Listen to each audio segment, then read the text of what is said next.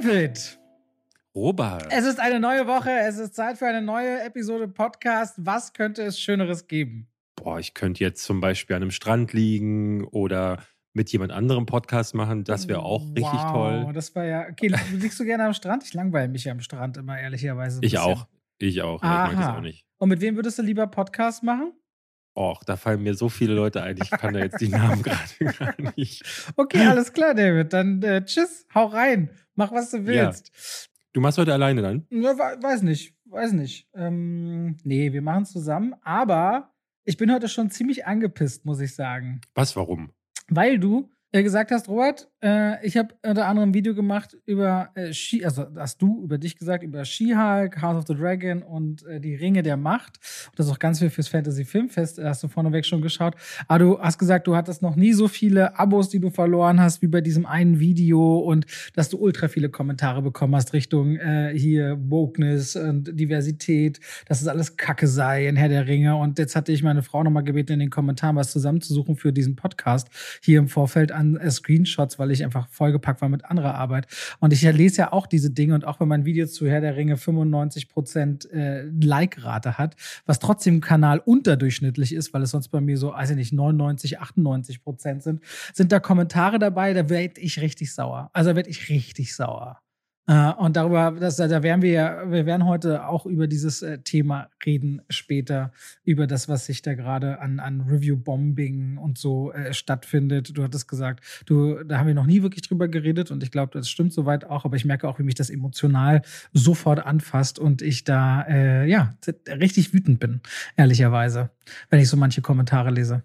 Mir geht's ähnlich. Ich hatte bei Twitter was dazu gepostet und dann gab es da Leute, die meinen, warum postest du das? Und es ging mir da dann in erster Linie auch darum, um mal zu zeigen, was ist eigentlich so los und was braucht es dafür? Denn das, äh, da kommen wir dann gleich drauf. Ich habe in meinem Video ja wirklich nur gesagt, dass ich Herr der Ringe, ja, es startet jetzt nicht so stark, aber es startet so, dass ich denke, so, ey, zwei Folgen, ich bin gespannt, ob da jetzt noch mehr kommt. Und da rasten die Leute bereits aus. Und ich denke, da kommen wir nachher einfach mal drauf zu sprechen. Ich habe für euch auch, äh, hat Robert gerade schon gesagt, viele Fantasy-Filmfest-Tipps auch noch dabei. Äh, aber jetzt erstmal möchte ich hören. Zum Trivia. Ich mache es halt kurz und klein und knackig. Ich habe drei kleine Fun Facts mir mal zu J.R.R. Tolkien, die ich nicht wusste, rausgesucht, ehrlicherweise. Und da dachte ich mir, komm, das passt zum Einstieg, das machen wir. Wusstest du, dass J.R.R. Tolkien einen sehr merkwürdigen Humor hatte? Äh, nee. Als er in Oxford unterrichtet hat, beispielsweise in den 30er Jahren, also der hatte eine sehr eigene Art und Weise, äh, Dinge witzig zu finden, hat er unter anderem Nachbarn verkleidet als angstschwingender Angelsachse die Straße runtergejagt und dabei so verrückt grinsend gelacht und hat die Leute damit äh, quasi vor sich hergetrieben und fand das wahnsinnig lustig. Oder hat zum Beispiel auch seine falschen Szene unter das äh, Geld gemischt, dass wenn er im Laden bezahlt hat, er den Leuten immer so das Geld hingereicht, ah, da sind ja meine falschen Zähne mit drin. Also so ein richtig skurriler Humor, den der immer an den Tag gelegt hatte. Und ähm, da dachte ich schon, äh, okay, wusste ich gar nicht. Ich wusste aber auch nicht, und das ist, müsste man eigentlich ja äh, doch landläufiger wissen, dass Herr der Ringe niemals eine Trilogie war. Weißt du das? Als Veröffentlichung, dass das mal ein Werk war, der Herr der Ringe? Ja. Ja, okay, sag's einfach äh, so. Okay, ich wusste nicht, dass der Herausgeber quasi in den 50er Jahren erst beschlossen hat, dass man das quasi drittelt, damit man äh, das finanzielle Risiko bei den Veröffentlichungen gering hält.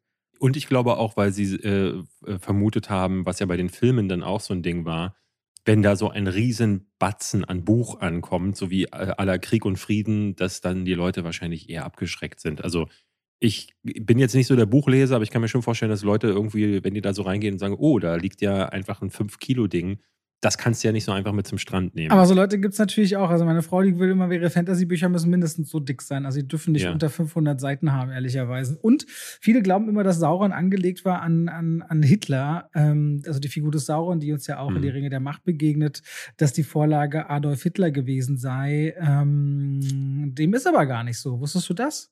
Nein. Ja, also das Ganze basiert, beziehungsweise die Figur des Sauron basiert auf einer, äh, aus einem Buch, was er selbst als Jugendlicher gelesen hat. Und zwar ist das das Buch äh, von S.R. Crockett, The Black Douglas. Da gibt es einen Bösewicht, der heißt Gilles de Res und der ist als französischer Ritter so ein bisschen an Jeanne d'Arc angelehnt.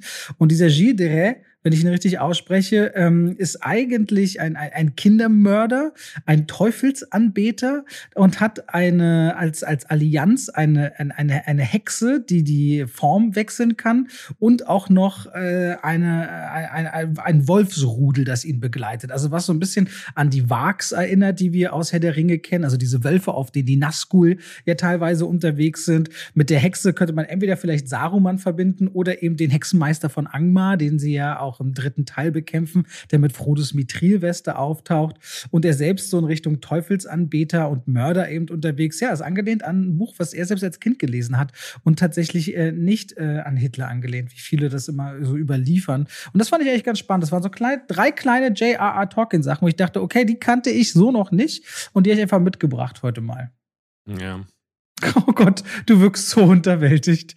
Nee, nee, nee, nee. Ich, äh, ich, ich war gerade überrascht, äh, dass äh, ich hatte wirklich gedacht, dass das, ähm, weil der ja äh, äh, selbst, war der nicht im Ersten Weltkrieg? Äh, hm, ja, der hat ja auch so, also viele Regionen sind ja daran an, also dieses Gebiet der Elben ist ja an die Schweiz angelehnt und an die, an die, an die Berge und die Wälder dort. Mhm. Und Mordor ist an die, genau die Erfahrung aus dem Ersten Weltkrieg angelehnt und genau, er war selbst im Ersten Weltkrieg kämpfend. Ja, ja. Und damit, damit herzlich, willkommen herzlich willkommen zu wie Pai, zu Schwafelpech geschwafelt. Okay, aber uns umbenannt. Hast du eigentlich mitbekommen, das haben dir die Leute doch bestimmt auch geschrieben. Was denn? Ähm, es gibt wohl eine, ein Remake ja. von zwei ja. wie Pech und Schwafel. Auf äh, Netflix. Äh, von, auf Netflix, ja. Ja, hast du das schon geschaut? Nee, das soll total müllig sein. Ja, ich bin aber für den Podcast, finde ich, ist es eine Obligation, die wir haben. Hm, okay. Können dass wir machen. wir das fürs nächste Mal vielleicht einfach tun. Ich muss jetzt immer dran denken, hast du zufällig gesehen, dass ich mir ja 17 Displays in den Flur gehangen habe im Haus? Nee. Wenn nee. man die Treppe hochgeht, ich zeig dir das Video mal parallel, während ich darüber rede, spiele ich dir ein Video ab, das müsste auf meinem Handy sein. Genau, hier, vielleicht kannst du das erkennen. Da gehe ich, ja. geh ich die Treppe hoch und da sieht man verschiedene Displays. Da ist so ja. Interstellar dabei und den ganzen Weg nach oben gehe ich. Geil. Äh, gleich. Und da ist auch so die Maske dabei und dann siehst du, genau, ich zeig's dir, Interstellar, dann hast mhm. du dann der Pate und so weiter und so fort. Und oben kommt auch zwei wie Pech und äh, Schwafel tatsächlich. Und wann immer ich jetzt nice. durch den Flur gehe, David, da guck mal, Jurassic Park und so schön an die Treppe angeglichen. Und wir werden es auch ja. noch weiter fortführen mit ganz vielen anderen Filmmotiven. Muss ich jetzt immer an dich denken, weil ich dann an unseren Podcast denke, da im Flur. Cool, aber habt ihr geil gemacht. Ich liebe ja Displayed. Ja. Ähm, Guck mal, Achtung, weil, Achtung, ich, gleich, gleich. Ich zeig dir, was wir. Da. Oh, da cool. waren wir, da waren wir. Da waren wir. Ja. Wir wollen immer, wir müssen immer noch dieses äh, Fotoshooting machen, was wir mal am Anfang, wir hatten eigentlich gedacht, wir werden uns in Bud Spencer und Terence Hill Klamottage schmeißen. Stimmt. Aber ich bin dann Terence Hill. Du bist dann Terence Hill, ja. ja. Terence Hill. Haben wir heute haben wir heute Koro, Robert? Wir haben heute Koro. Soll ich dir was zu Koro erzählen? Ja, aber ich habe alles vergessen von seit letzter Woche und oh. dachte so, was macht Koro eigentlich? Also, die Koro Drogerie, und damit schalten wir in die Werbung, ist ein ganz treuer Partner bei uns hier im Podcast. Und wenn ihr sagt, oh, ich hätte gern sehr qualitativ hochwertige Lebensmittel, oft in Bio-Qualität, aber ich will auch nicht jede Woche einkaufen, so große Mengen, das ist für mich viel praktischer, dann ist die Koro Drogerie für euch genau der richtige Partner. Dort bekommt ihr zum Beispiel Vollkorn-Dinkelnudeln in zwei Kilo Packen oder Reissäcke in fünf Kilo Packungen oder oder ihr bekommt Tofu, ihr bekommt Olivenöl und Rapsöl und Bratöl und Sonnenblumenöl und verschiedenste Kürbiskernöle und Leinöl und so weiter und so fort. Die ganze Armada hoch und runter, oft eben in großen Mengen. Äh, richtig schönes Design haben sie auch mit einer Preistransparenz, wo ihr über Jahre hinweg zurückschauen könnt, wie teuer waren die Sachen und egal ob Kaffee oder Müsli-Sachen. Oder ich habe jetzt auch Amarena-Kirschen in dunkler Schokolade mal bestellt. Sau lecker, David. Und für die Nachbarn hatte ich Erdnüsse in Karamell-Crunch, was sie geliebt haben, und Kokoskugeln ummantelt gefüllt mit weißer Schokolade. Also die haben schon richtig übel leckere Sachen oder auch nur einfach mhm. Olivencracker. Wenn du die mit einem großen Glas griechischer Oliven von Koro zusammen isst, mmh, Wirklich absolut schmackofatzo. Das waren nur mal ein paar Beispiele. Wenn ihr jetzt sagt, oh, das kannte ich ja noch gar nicht, die Koro Drogerie, dann probiere ich das mal aus. Dann könnt ihr das machen. Da geht auf die Seite, könnt bestellen und noch einen Code bei der Bestellung eingeben, um nochmal 5% zum sehr fairen Preis zu sparen, nämlich Schwafel 5, Schwafel als Wort und 5 als Ziffer geschrieben. Und ja, dann viel Spaß damit. Und ich bekomme wirklich wöchentlich Nachrichten, dass Leute es ausprobieren und ganz happy sind und da immer wieder drauf zurückgreifen. Deswegen, ich lege meine Hand ins Feuer für die Koro Drogerie und ja. wünsche euch da ganz viel Spaß. Und damit gehen wir raus aus der Werbung. Und jetzt mal zu unseren Themen, David. Was hast du alles mitgebracht? Ich habe äh, Herr der Ringe gesehen, ich habe She-Hulk gesehen, ich habe Game of Thrones, äh, also House of the Dragon, äh, nachgeholt. Also Jetzt du die dritte hast Folge noch nicht. Zwei Folgen, drei Folgen und zwei Folgen quasi gesehen. Ja. Genau. Ähm, und habe dann ähm, mich in das Fantasy Filmfest Programm, das startet ja diese Woche äh, hier in Berlin. Wir sind morgen bei Der Eröffnung. Genau, bei Don't Worry Darling. Ähm, hast du mitbekommen, was auf dem äh, Venice Filmfestival los ist? Also da ich, äh, ich habe immer so ein bisschen Auge. In Venedig ist ja gerade Filmfest Ja. und da werden ein paar wirklich Bretter gezeigt. Also der neue äh, von Martin McDonough, äh, The Banshees of Inisherin, also der Fortse die Fortsetzung von, beziehungsweise sein Nachfolgerfilm nach Three Billboards Outside Ebbing, Missouri. Der Mann äh, macht richtig geiles Zeug und die Kritiken da sind auch ziemlich gut. Äh, Tar von, ähm, oh, ich weiß den Namen des Regisseurs nicht, aber ähm, äh, Kate Blanchett spielt die Hauptrolle Ja. scheint einer der ganz großen Filme zu sein. The Whale, der neue Film von Darren Aronofsky, hatte wohl sechsminütige Standing Ovations für Brandon Fraser, der in Tränen ausgebrochen ist, was ich total süß fand, das Video. Ja. Ähm, und dann gab es halt ein Riesentheater um Don't Worry, Darling.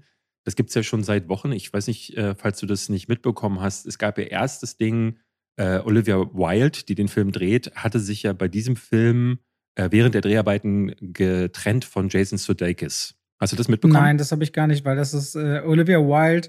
Finde ich halt mega cool, ähm, aber ich bin dann immer nicht so auf dieser Ebene, wer ist mit wem mal zusammen gewesen tatsächlich. Ich auch, ich Ja. normalerweise auch nicht, aber es wird so ein Theater um Don't Worry Darling gemacht, dass äh, man das gar nicht übersehen kann, weil die dann ja dann mit ihrem Hauptdarsteller, mit Harry Styles zusammengekommen ist, woraufhin die, die Fans sie sowieso schon attackiert hatten.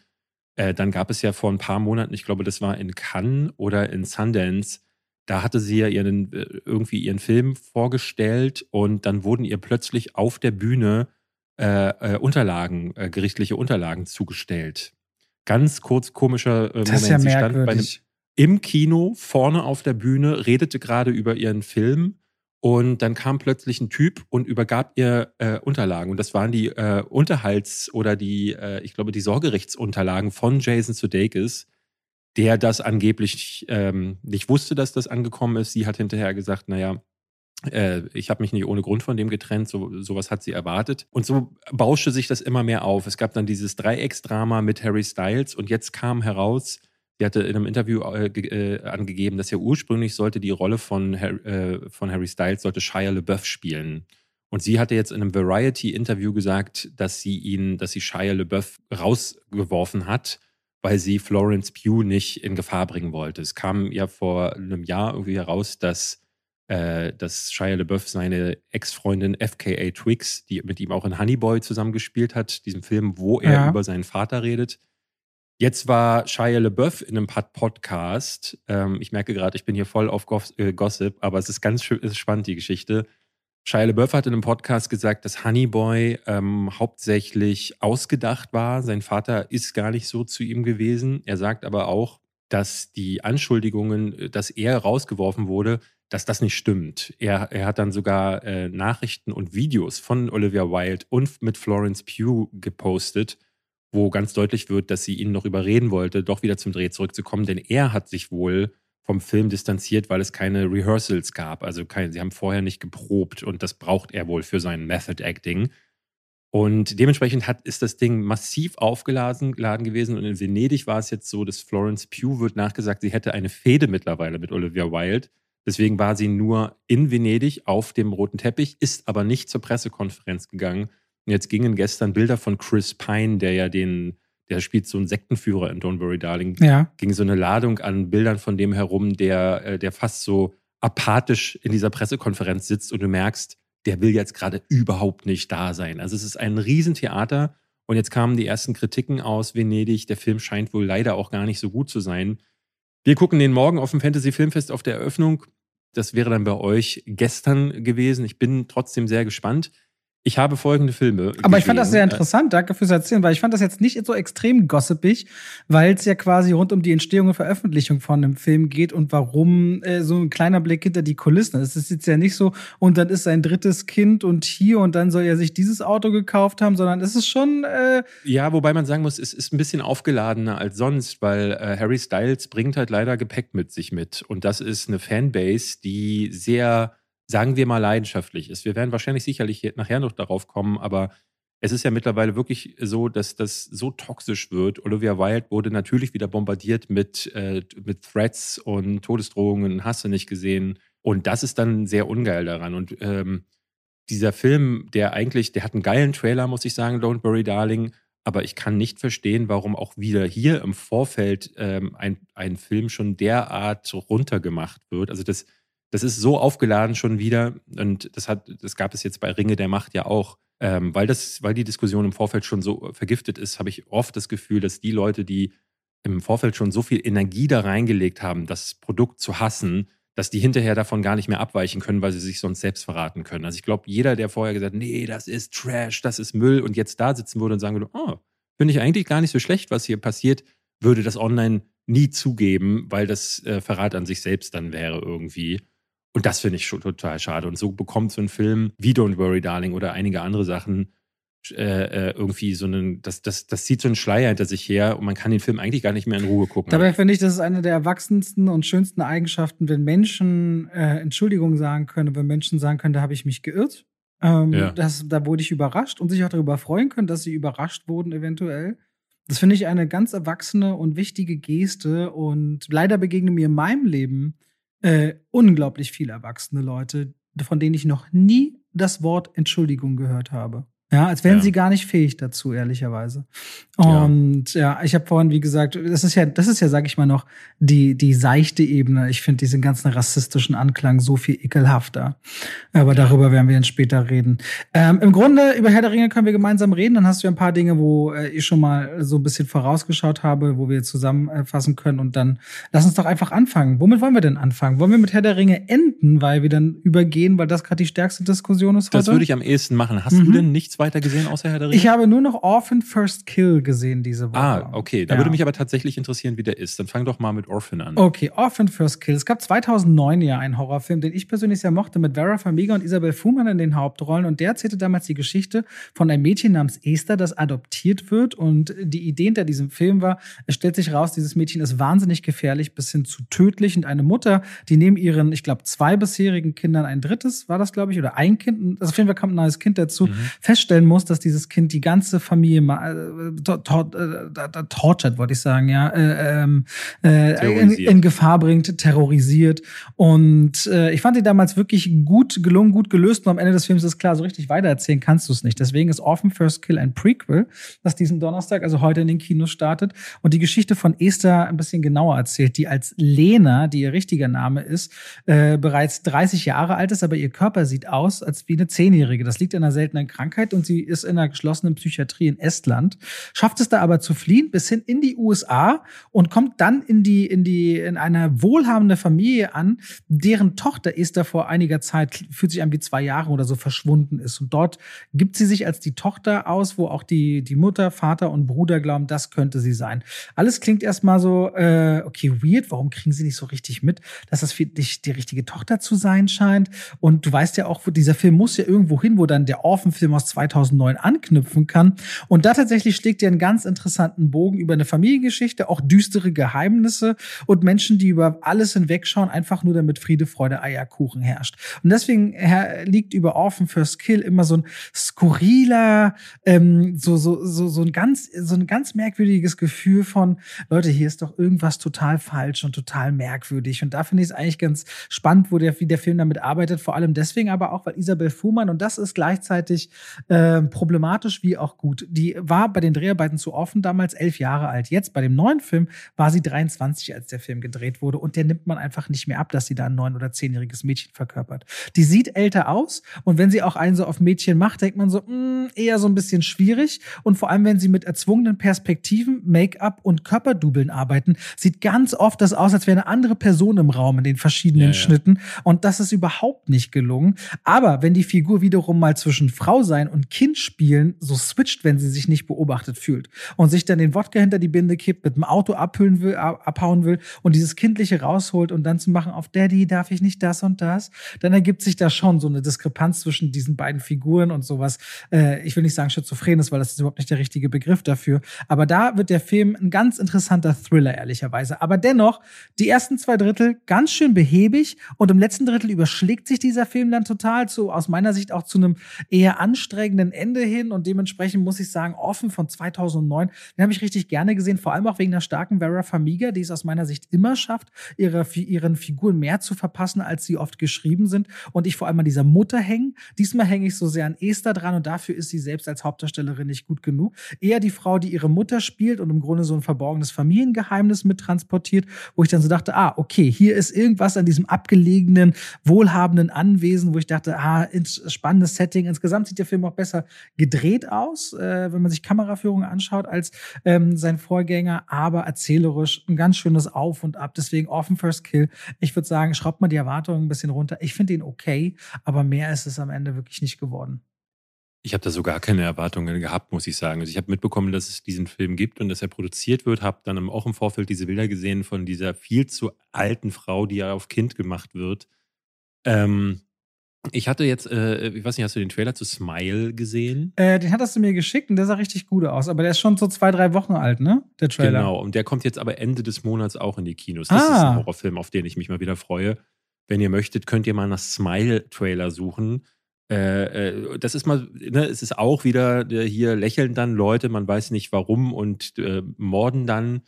Ähm, aber es, es wirkt so viel interessanter als das, was Orphan First Kill, gerade wenn es dann auch wieder nur ein Prequel ist. Das nervt mich dann häufig. Ja, also originäre Geschichten, die sich nicht auf so Franchise stützen, vor allem, ich meine, der Film kommt jetzt 13 Jahre raus nach dem ja. ersten Teil. Das, ähm, ja, das äh, bin ich auch nicht so ein großer Fan davon. Nee.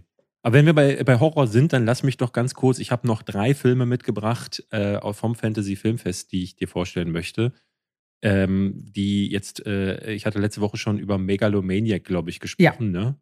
Äh, dieses Mal habe ich euch Piggy, äh, dann Emergency Declaration und Speak No Evil mitgebracht. Das sind so, so ein paar Namen, die äh, äh, jetzt im Vorfeld schon umgegangen sind. Gerade in Sundance, da ist Piggy ein großes Thema gewesen.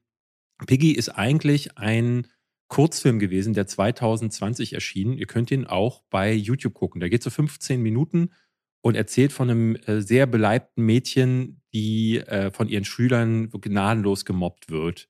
Dann gibt es einen Vorfall, wo sie fast umgebracht wird, weil sie fast ertrinkt dabei. Und während sie gequält wird, beobachtet ein Mann aus der Ferne die, äh, dieses Geschehen. Und später stellt sich dann heraus, dieser Typ bringt dann genau ihre Mobber um und lässt dann sogar noch für sie, weil ihr wurden die Klamotten gestohlen, lässt dann die Klamotten dann der Opfer fallen und sie geht dann Blut, mit blutverschmierten Klamotten nach Hause, macht sich noch Musik rein und dann endet der Kurzfilm auf einer sehr zynischen Note.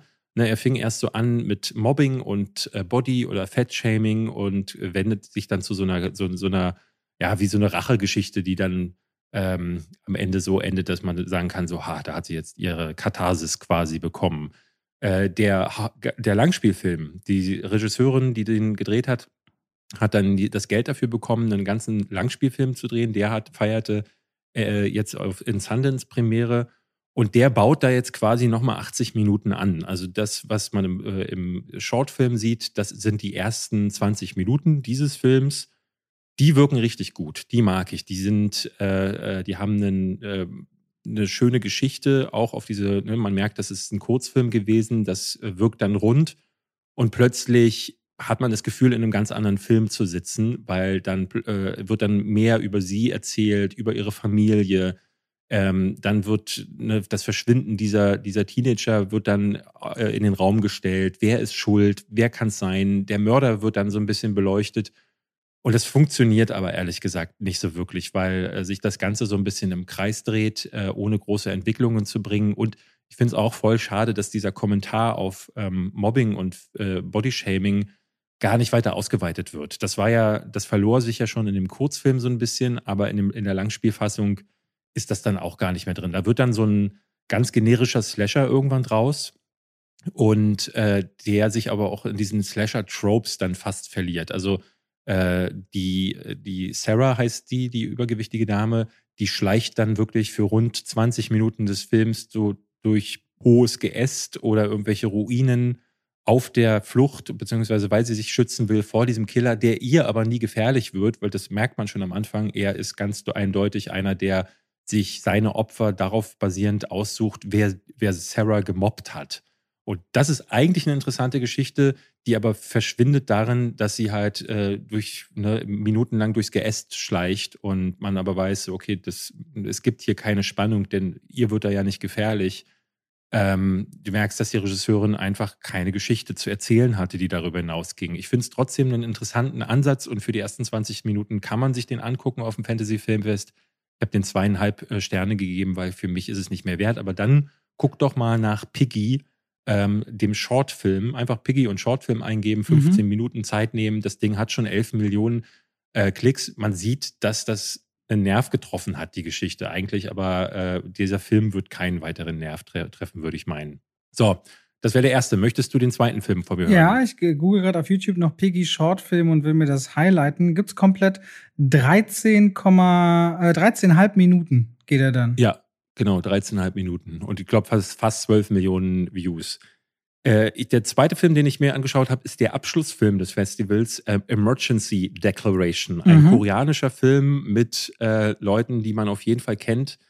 Äh, der Hauptdarsteller aus, äh, aus Parasite ist unter anderem dabei. Ne, bitte haut mich nicht, ich krieg die Namen nicht hin. Und ähm, dann gibt es noch äh, was war das? War das Sympathy for the Devil? Ich weiß es ehrlich gesagt gar nicht. Ähm, da dessen Hauptdarsteller ist auch noch mit dabei. Es geht darum, dass auf einem Flugzeug ein Terrorist einen Virus freisetzt. Dieser Virus ist, so, äh, hat so eine kurze Kontaminationszeit, dass äh, die ersten Leute an Bord sterben. Natürlich bricht Panik aus und es ist jetzt nicht klar, wie kann man mit dieser Situation in, äh, umgehen. Am Boden versuchen, äh, versucht ein Detective diesen Fall äh, aufzudröseln, um zu gucken, was ist das überhaupt für ein Virus. An Bord versuchen die, die Leute zu überleben. Es stellt sich dann auch heraus, scheiße, der Captain ist vielleicht infiziert. Äh, wer fliegt dann dieses Flugzeug? Ähm, aber auch noch so ein paar andere Punkte. Ne? Da kommen dann so gesellschaftliche Aspekte dazu. Äh, es wird dann in verschiedene Kabinen unterteilt, wer ist potenziell krank und wer nicht. Natürlich kommen so wie bei, du hast es, äh, ihr habt bestimmt alle der Nebel gesehen äh, dieses typische Untereinander, dieses Miteinander, wo Leute sich dann gegenseitig an die Gurgel gehen. Stephen King, der Nebel. Genau, The ja. Ähm, und am Ende wird es dann aber fast ein bisschen überheroisch und äh, es ist ein ganz schöner Koloss. Also es, es geht über zwei Stunden, ich glaube, zweieinhalb fast. Äh, 2,21, ja. Genau, in denen äh, gibt es eine Detektiv-Story, es gibt Virending, also es wirkt ehrlich gesagt dann fast ein bisschen wie Train to Busan, nur ohne die Zombies. Ähm, es, äh, also es gibt alle möglichen Ansätze. Es wird auch auf politischer Ebene viel erzählt. Also zum Beispiel, können die eigentlich irgendwo in einem Land landen? Ne? Weil viele dann sagen, nee, Moment, wir wollen hier jetzt keinen Virenbomber haben, der hier landet und vielleicht unser Volk in, äh, äh, infiziert, weshalb das zu weiteren dramatischen Twists und Turns führt. Es gibt aber auch eine wirklich krasse Actionsequenz, wo das Flugzeug beinahe abstürzt. Also da ist krass viel drin in diesem, äh, in diesem Film, der, äh, der mir gut gefallen hat, weil er auch ein hohes Tempo hat und für die zweieinhalb Stunden nie langweilig wird. Aber er muss schon auch viel schlucken, was da an äh, äh, ne, sehr, auch gerade Logiklöchern auf einen losgelassen wird. Und es ist natürlich sehr pathetisch. Aber koreanisches Kino ähm, ist eigentlich immer ganz gut und so. Hier haben sie sich an einem Film äh, versucht. Ich hatte den tatsächlich, ich hatte immer wieder Christopher Nolan äh, in, im Kopf, weil der äh, die Inszenierung, die Bilder, das erinnert sehr an ihn und ähm, die haben sich wirklich ganz, ganz dreist den Soundtrack von Tenet genommen und haben den hier um, um eine Oktave verändert und da mal ein bisschen noch ein Beat rangehangen. Äh, ist, also wirklich, der klingt exakt so und dadurch wird natürlich im Kopf auch so eine Konnotation erzeugt. Der Film wirkt auch mehr westlich als koreanisch. Deswegen, ähm, wenn, ihr dann auf so einen so ähm, Viren-Nailbiter zum Schluss noch Bock habt, dann wäre das euer Film. Okay, das wäre dann Emergency Declaration. Und was ist das dritte, was du noch mitgebracht hast? Das dritte ist der große Tipp ähm, von vielen für dieses Fantasy-Filmfest. Er heißt Speak No Evil, ist ein, ich glaube, dänischer Film, der äh, erzählt von einer Familie, die trifft auf eine andere Familie im, im Urlaub. Ein Pärchen, die haben ein Kind und dann freunden sich beide an. Und dieses andere Pärchen, das aus Holland stammt, sagt dann, ey, kommt doch einfach mal bei uns in Holland, kommt uns doch mal besuchen. Und dieses Pärchen ist, ähm, das ist ein großer Teil der Geschichte. Äh, der Vater wirkt so ein bisschen arg weich. Es hat so ein bisschen das Gefühl, äh, er wird erzeugt, dass die Mutter das Sagen hat. Er wäre aber gerne ein anderer Mann und deswegen schaut er zu dem Mann in dieser anderen Familie auch auf, weil der, der macht Ansagen, der geht auch auf Leute zu, ohne so eine, so eine falsche Scham. Und ähm, es geht in diesem Film viel darum, um, ähm, um so gesellschaftliche Strukturen, wie zum Beispiel, dass es äh, irgendwie für viele Menschen immer so ein Ding ist, sie müssen so höflich wie irgend möglich bleiben, bloß nicht in den Konflikt gehen, also äh, Konflikte vermeiden und deswegen sagt man ganz vieles nicht. In diesem Film gibt es dann ab dem Punkt, wo diese Familie die andere Familie. Äh, Deswegen dann Speak No Evil, man soll nichts Falsches sagen, nichts Schlechtes sagen. Äh, ich möchte das ehrlich gesagt nicht verraten, okay. weil das ist ein Punkt, den man sich im, äh, beim Gucken erschließen äh, muss. Ähm, es ist auf jeden Fall ab einem bestimmten Punkt Red Flag the Movie, weil der Film zieht echt eine krasse Sp äh, Spannungsschraube an. Der Regisseur hat, äh, ich glaube, in Cannes gesagt, dass es ihm auch so ein bisschen darum ging, dass man diesen Film hasst und das ist bei mir nicht passiert. Am Ende gibt es etwas, da zieht er dann wirklich, das, da wird es dann so ein richtig so ein Nerven-Psychothriller. Äh, also das ist ein hartes Brett, äh, Speak No Evil. Jetzt äh, nicht, was Gewalt angehen würde, aber es gibt Szenen, die sehr, sehr unangenehm ist, vor allem, sind vor allen Dingen zwischenmenschlich. Äh, mich hat er am ehesten an Funny Games erinnert, falls du den kennst, von Michael Haneke. Ja, klar, so den hat er ja zweimal gemacht. Genau, so ein Reverse äh, äh, Funny Games. Ja. Sprich, äh, die nicht die Killer besuchen die Familie, sondern die Familie besucht die Killer. Und das ist ein toller Blick auf so Sozialdynamiken, ähm, der so ein bisschen, äh, das muss ich sagen, also diese Familie ist wirklich so höflich, dass sie selbst bei den krassesten Red Flags sagt, ah, lass uns mal noch eine Nacht bleiben. Und du denkst so, ach Quatsch, das macht man doch nicht. Ne, und aber ein Film, der solche Reaktionen erzeugt, äh, ne, kann, ich habe das gesehen online, ich habe ein paar Kritiken gelesen von Leuten, die gesagt haben, nee, da war ich raus, das ist mir zu viel, ähm, äh, da wird mir meine Glaub, die, die Glaubwürdigkeit kaputt gemacht. Und wieder andere, für die war das genau der Grund, um dran zu bleiben. Und so war es dann auch bei mir. Ich fand den wirklich packend. Und für mich ist es bis, äh, ich, von den drei Filmen, die ich gerade genannt habe, ist Emergency Declaration der, der am meisten Spa Spaß macht bisher. Speak No Evil ist der, wo man wirklich sagt, das ist ein Film, für das geht man zum Fantasy-Filmfest. Deswegen wäre das mein Tipp aus dieser Runde. Und nächste Woche kann ich euch sicherlich noch ein paar andere äh, Filme vorstellen, weil ich habe leider noch längst nicht alle Filme schauen können, äh, die mir geschickt wurden. Okay, spannend. Das ist ja echt eine ganze Menge. Danke dafür, für diesen äh, Deep Dive in den Filmfestival hinein, was ja auch immer größer wird, habe ich das Gefühl, ne? Das Fantasy Filmfest bekommt zumindest immer mehr Bedeutung. Don't Worry Darling äh, anscheinend ja wenige Tage nach äh, Weltpremiere dann zu haben, ist ja auch äh, eine Aber das haben, die schon, das haben die schon immer gehabt. Also man muss sagen, damals, äh, ich gehe ja seit vielen Jahren hin und habe da so einige Filme gesehen. District 9 zum Beispiel war weit vor Kinostart äh, zu sehen auf dem Fantasy Filmfest. Ähm, dann Saw zum Beispiel war auf dem Fantasy Filmfest ein absoluter Geheimtipp. Ich habe den damals da gesehen und dachte, oh ja, ich bin gespannt, ob der noch ins Kino kommt, weil das ist bei den Fantasy-Filmfest-Filmen äh, oft ist die Frage. A, kommen die so wie in der Form, weil oft sieht man gerade auch die Splatter-Filme nur auf dem Fantasy-Filmfest in der komplett ungeschnittenen Fassung, weil die da nicht äh, keine Altersfreigabe brauchen, weil es ein spezieller, ähm, das sind meistens auch noch so Vorab-Versionen, die nicht in, durch die, äh, die, die Jugendprüfung durchgegangen sind.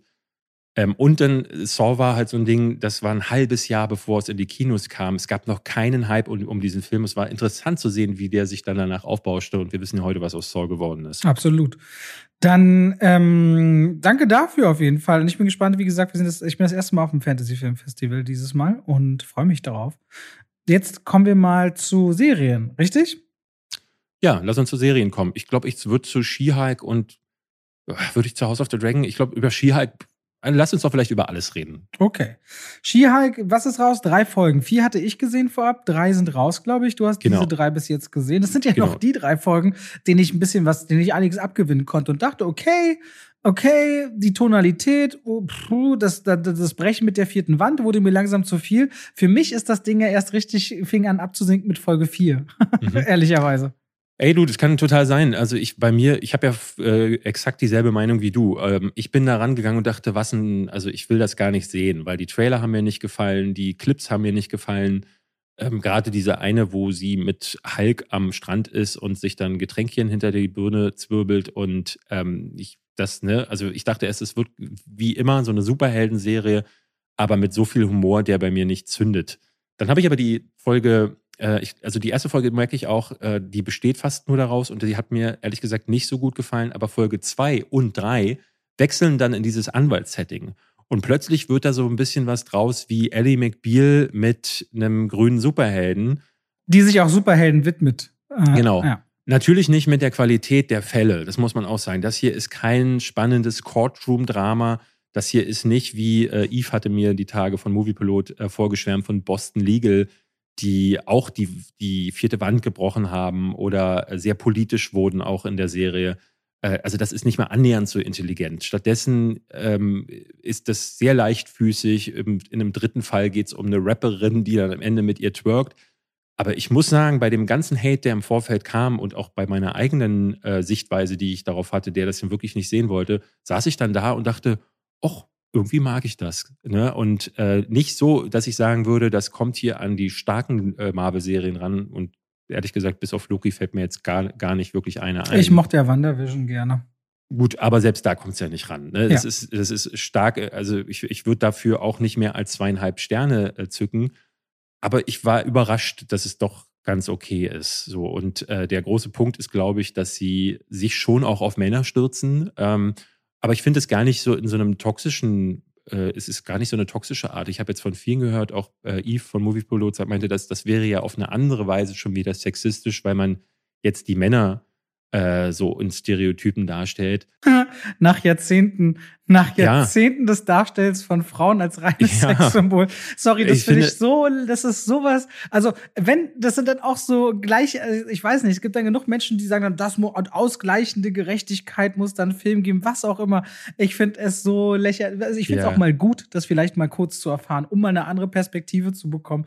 Ja, das muss man auch aushalten können ja, als Mann aber mal, bitte. oder? Also, also absolut. ich saß da und dachte, einige Gags gehen mir fast ein bisschen zu drüber, weil ich dann merkte, oh, das ist jetzt der dritte Gag in Folge und ich fand dann, wenn, die wenn, die, wenn die Serie eine Geschichte erzählt und nebenbei einen frechen Gag macht, der gerne auch auf Kosten eines Mannes geht, dann ist es okay, dann bin ich damit fein. Äh, weil, äh, ich sagte es in meiner Kritik auch, ich mag die Hauptdarstellerin total gern. Und die Hauptdarstellerin. Solange sie in ihrer Menschenform ist, finde ich. Ich finde, ja. dass die, die, wenn sie verwandelt, also wenn sie, wenn sie She-Hulk ist, dann sehen die Effekte und da wird mir die ganze ja. Diskussion mit Marvel und den, und den Visual Artists äh, oder Digital Artists total klar. Wenn sie da geht und läuft und auch die Augenpartie, wenn die Augen wandern, ey, das sieht nicht gut aus, finde nee. ich. Nee, also einige Szenen, da merkt man richtig, da ist das Original durch die Szenerie gelaufen, dann haben sie die schnell drüber kopiert und es gibt, glaube ich, in der dritten Folge, da läuft sie in den, in den Raum, in ihr Büro und das ist, da ist das CGI-Modell falsch ausgeleuchtet. Da ist das Modell dunkler als die, der Raum. Und äh, weiß ich nicht, ob das daran liegt, dass ich so viele Filme und Serien gucke. Ähm, ich würde mal einfach sagen, ja, du, du, du schärfst ja dadurch deinen Blick für Effekte Na, vor allem, auch. wenn du auch House of the Dragon und Herr der Ringe dann parallel hast, ne? Also jedes Streaming-Plattform hat gerade eine große oder unter zwei, große Serien draußen, die aber alle enorm auf Visual Effects auch gestützt sind. Ja, und wobei ich da sagen muss, da war ich enttäuscht von House of the Dragon, ehrlich gesagt. Da kommen wir vielleicht dann gleich dazu. Weil da musste ich sagen, ähm, die, die drehen spürbar äh, stark vor Greenscreen, vielleicht sogar am Volume, das konnte ich nicht immer erkennen. Ähm, also dieser großen LED-Wand. Äh, weiß ich, also ist, ne, gerade, es gibt dann, ich glaube, sie sind in Dragonstone in der zweiten Folge und das, äh, das wirkt fast wie so durch so ein Milchglas durchgefilmt, weil sie unbedingt Nebel darstellen wollen. Und irgendwie war das gesamte Bild dadurch, es wirkte krass fake ich hatte immer wieder das Gefühl, boah, also selbst die Perücken der Darsteller, Paddy Considine, der den, äh, glaube ich, Aegon Targaryen spielt, den König, mhm. der sieht so grauenhaft aus mit seiner, mit seiner Perücke. Viserys meinst du? Äh, ist das Viserys? Okay, der ja. König äh, Viserys, stimmt, ja. Aegon wird erst noch geboren. Ähm, äh, ja, Viserys, der König. Das, das sieht furchtbar aus. Matt Smith, okay, das geht noch, finde ich.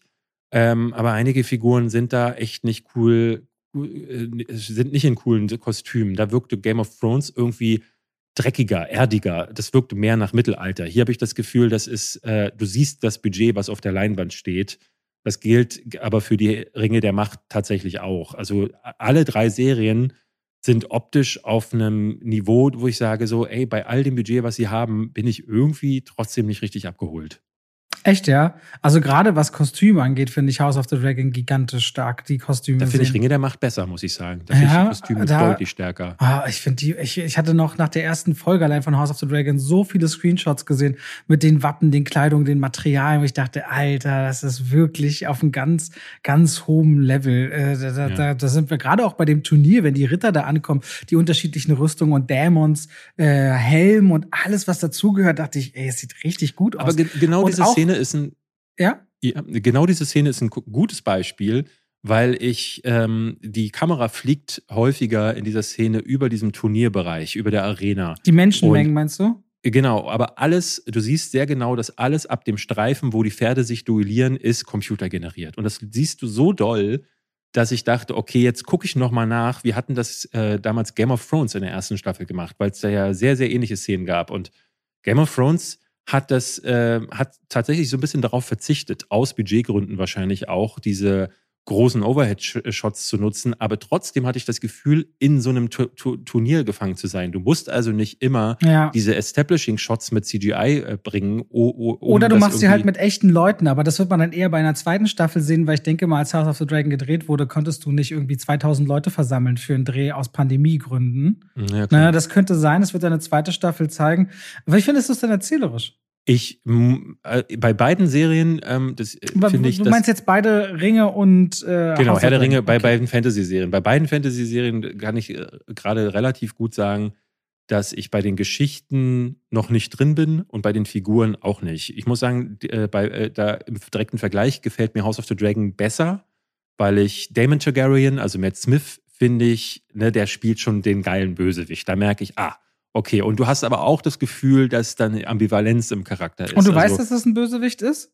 Also okay, jetzt Ambivalenz, okay, das war genau. Ich gehe da, genau, ich gehe davon aus, dass er böse, äh, äh, der als der Bösewicht irgendwie dargestellt wird. Aber und das war ja auch immer so ein Thema bei Game of Thrones, Ambivalenz. Alle Figuren haben haben Ambivalenzen. Also das merkst du auch bei Viserys, bei äh, Rhaenyra heißt sie, glaube ich, die Tochter von ja. ihm, äh, die jetzt so die neue Daenerys, Daenerys werden soll. Ja, aber auch, auch die, Hand, auch die Hand, die Hand, also Hightower. Genau, ja. Otto Hightower. Bryce Iphans finde ich super stark, muss ich ja. sagen. Und alle diese Figuren wirken der eine ein bisschen nobler, der eine, die andere ein bisschen edler, aber alle machen dann auch Dinge schon in diesen ersten zwei Folgen, wo man denkt so, ah, okay, da sind auf jeden Fall dunkle Flecke auf der Seele. Ach, schade, dass die dritte auch noch nicht gesehen hast, weil der Viserys auch noch mal stärker seine Positionen klar macht und auch, ah, okay. und auch Rhaenyra noch mal, ähm, äh, noch mal ah, stark gewinnt, auch Dämon. Also da ist noch passiert einiges. Ich bin in jeder Folge richtig doll drin, muss ich sagen. Ich finde, ich liebe es, und hätte nicht gedacht, dass mich das so einfängt. House of ich the bin halt, Dragon. halt, ich, ich, ich finde halt, dass ähm, äh, skurrilerweise, das wird jetzt äh, fast schon wie so ein Paradoxon äh, wirken.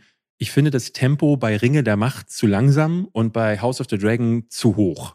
Aber House ich of the Dragon hast du jetzt sogar Jahressprünge drin in der neuen Folge. Ja, ja. ja. Äh, das habe ich schon mir, schon, schon, mir schon sagen lassen. Und ich finde, ähm, dass die relativ zackig erzählen. Es geht sofort in der ersten Folge, hast du schon das Gefühl, drei Intrigen sind hier um die Ohren geworfen worden. Und ich gerade, das habe ich ehrlich gesagt nicht so gemacht, äh, gemocht. In der ersten Folge von House of the Dragon wird es extrem gewalttätig. Du hast das schon angedeutet in der vorletzten Folge, wo du drüber gesprochen hast.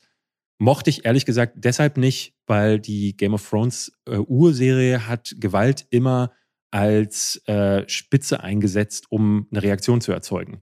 Hier hast du das Gefühl, dass dir so viel Gewalt um die Ohren geworfen wird, mit Krabben, die an Leichen herumknabbern, mit einer Geburt, die auf eine ganz andere Weise inszeniert wird, ähm, die auch, wo ich sagen muss, boah, na, weiß ich nicht, brauchst du das unbedingt in der Detailfülle?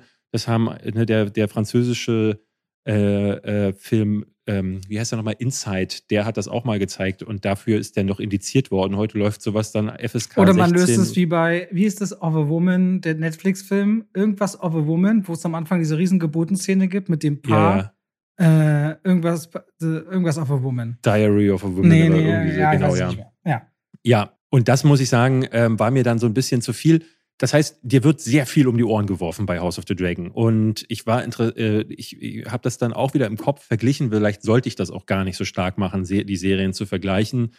Aber House of the Dragon macht anders als Herr der Ringe so klar, das hier ist Game of Thrones, weil ja die ganze Zeit auch zum Beispiel die Originalmusik im Hintergrund läuft. Da finde ich es ehrlich gesagt ein bisschen mutiger, dass äh, Herr der Ringe äh, sagt so, ey, wir haben jetzt mit Bear McCreary jemanden, der den Soundtrack macht. Gut, die haben Howard Shaw sehr wahrscheinlich nicht bekommen. Doch, der macht, der, der, der hat das, der hat das auch mit äh, paar Sachen mitkomponiert. Ah, okay. Auch das neue Thema Howard Shaw ist auch bei Herr der Ringe äh, partiell dabei. Ja, ja, und es ist interessant gewesen. Auch unter meiner Kritik waren dann Leute, die sagten, ja, was, wie kannst du das sagen? Weil die Musik von Bear McCreary, die wäre, da, da, da würde der Erkennungswert fehlen. Und ja, das, ja, im Detail gibt es so viele Dinge, die man da besprechen kann. Das ist krass. Ich habe solche Kommentare bei meinen Videos normalerweise nie, die so ins Detail gehen. Aber bei Herr der Ringe und House of the Dragon sind die Leute so drin, dass alle einzelnen Details da genau auseinander gepflückt werden. Und jeder hat zu jedem Detail eine andere Meinung. Und da merkt man das aber auch, weil wir haben letzte Woche darüber geredet, dass Streaming den Gesamtmarkt in den USA übernimmt. Ne? Wir merken mhm. durch die Pandemie, dass das ein Katalysator ist.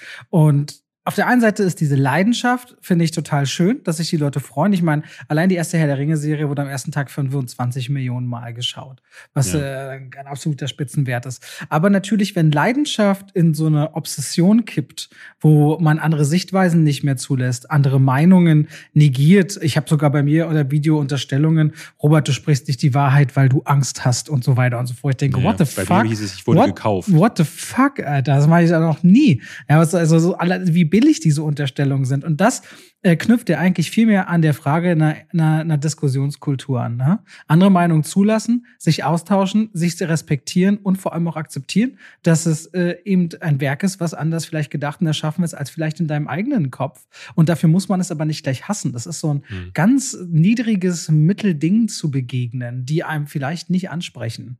Sag mir doch mal, wir haben jetzt noch gar nicht über äh, Ringe der Macht konkret gesprochen. Ja. Ähm, sag mir doch mal, was du davon, was mir da, du davon Also hast. ich finde es ein, ich finde es ein sehr großes Auf und Ab. Ich habe mich erstmal wahnsinnig äh, darauf gefreut und dann ging es für mich erstmal mit dem ersten Dämpfer los, weil die Art und Weise, wie Galadriel damit, also diese Serie holt uns mit den, mit den Elben ab und Galadriel inszeniert ist, die im Grunde, äh, mir wird am Anfang vorgeworfen, die wird als Kind so ein bisschen gemobbt, dann ist sie an der Seite des Bruders, den sie über alles liebt, dann dann verliert sie ihren Bruder, dann vergießt sie offensichtlich, also keine richtig geweinte Träne, sondern in Gesicht reingemachte Träne, die da so runterkullert und sich das Gefühl von Trauer mir nie transportiert. Und dann begibt sie sich auf ihren Pfad der Rache, wo sie ihre Soldaten bis an die letzten Grenze von, Mittelalter, äh, von Mittelerde im Norden versucht, die Spuren von Sauron äh, nachzugehen. Ich denke, ich fühle überhaupt nie, was sie alles Bitteres erlebt hat, was sie ja später auch noch behaupten wird. Du könnt, ich könnte, wenn sie dann sagt, dass sie, dass sie die ganze stundenlang aufzählen erzählen könnte, wie viele Menschen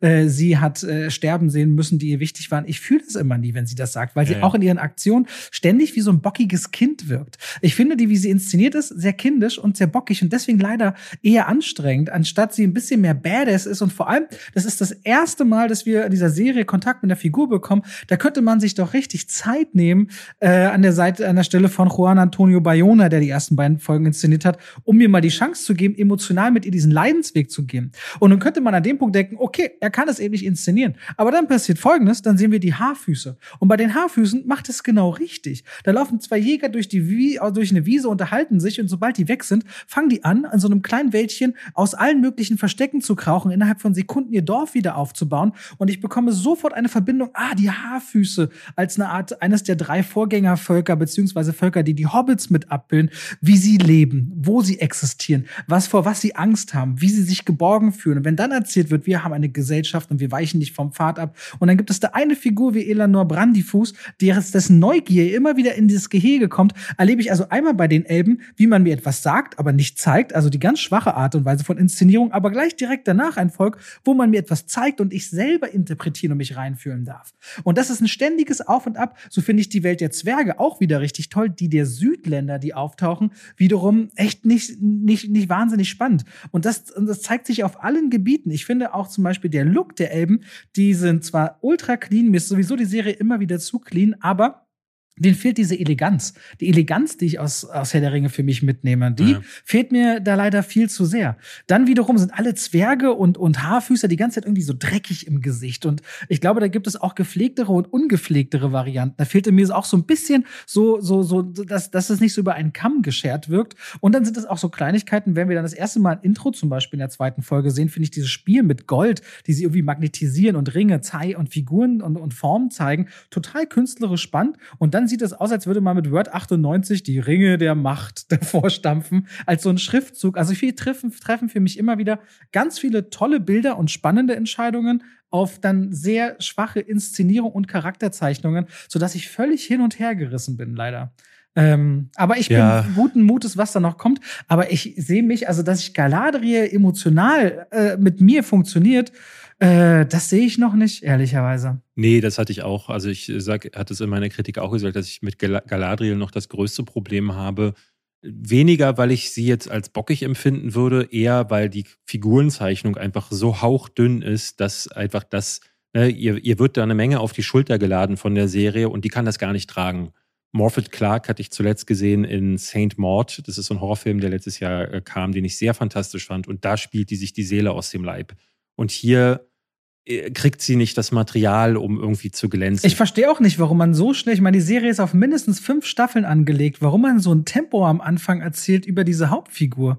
Ja, Weil ja. zum Beispiel, wie sie auch Prinz Durin einführen in der zweiten Folge, da kriege ich sofort die Vibes, die mir Gimli für die Zwerge ja. mit ihrer Störrigkeit und ihrer Bockigkeit, aber auch dem Liebherzigen und vergeben können und Freundschaft und dass es was bedeutet. Wenn er zu Elrond sagt, 20 Jahre sind für dich ein Wimpernschlag, aber für mich ein halbes Leben, dann ist das was, wo ich denke, genau. das sind Sätze, die fühle ich sofort da, wo ich her, wo Herr der Ringe herkommt. Ja.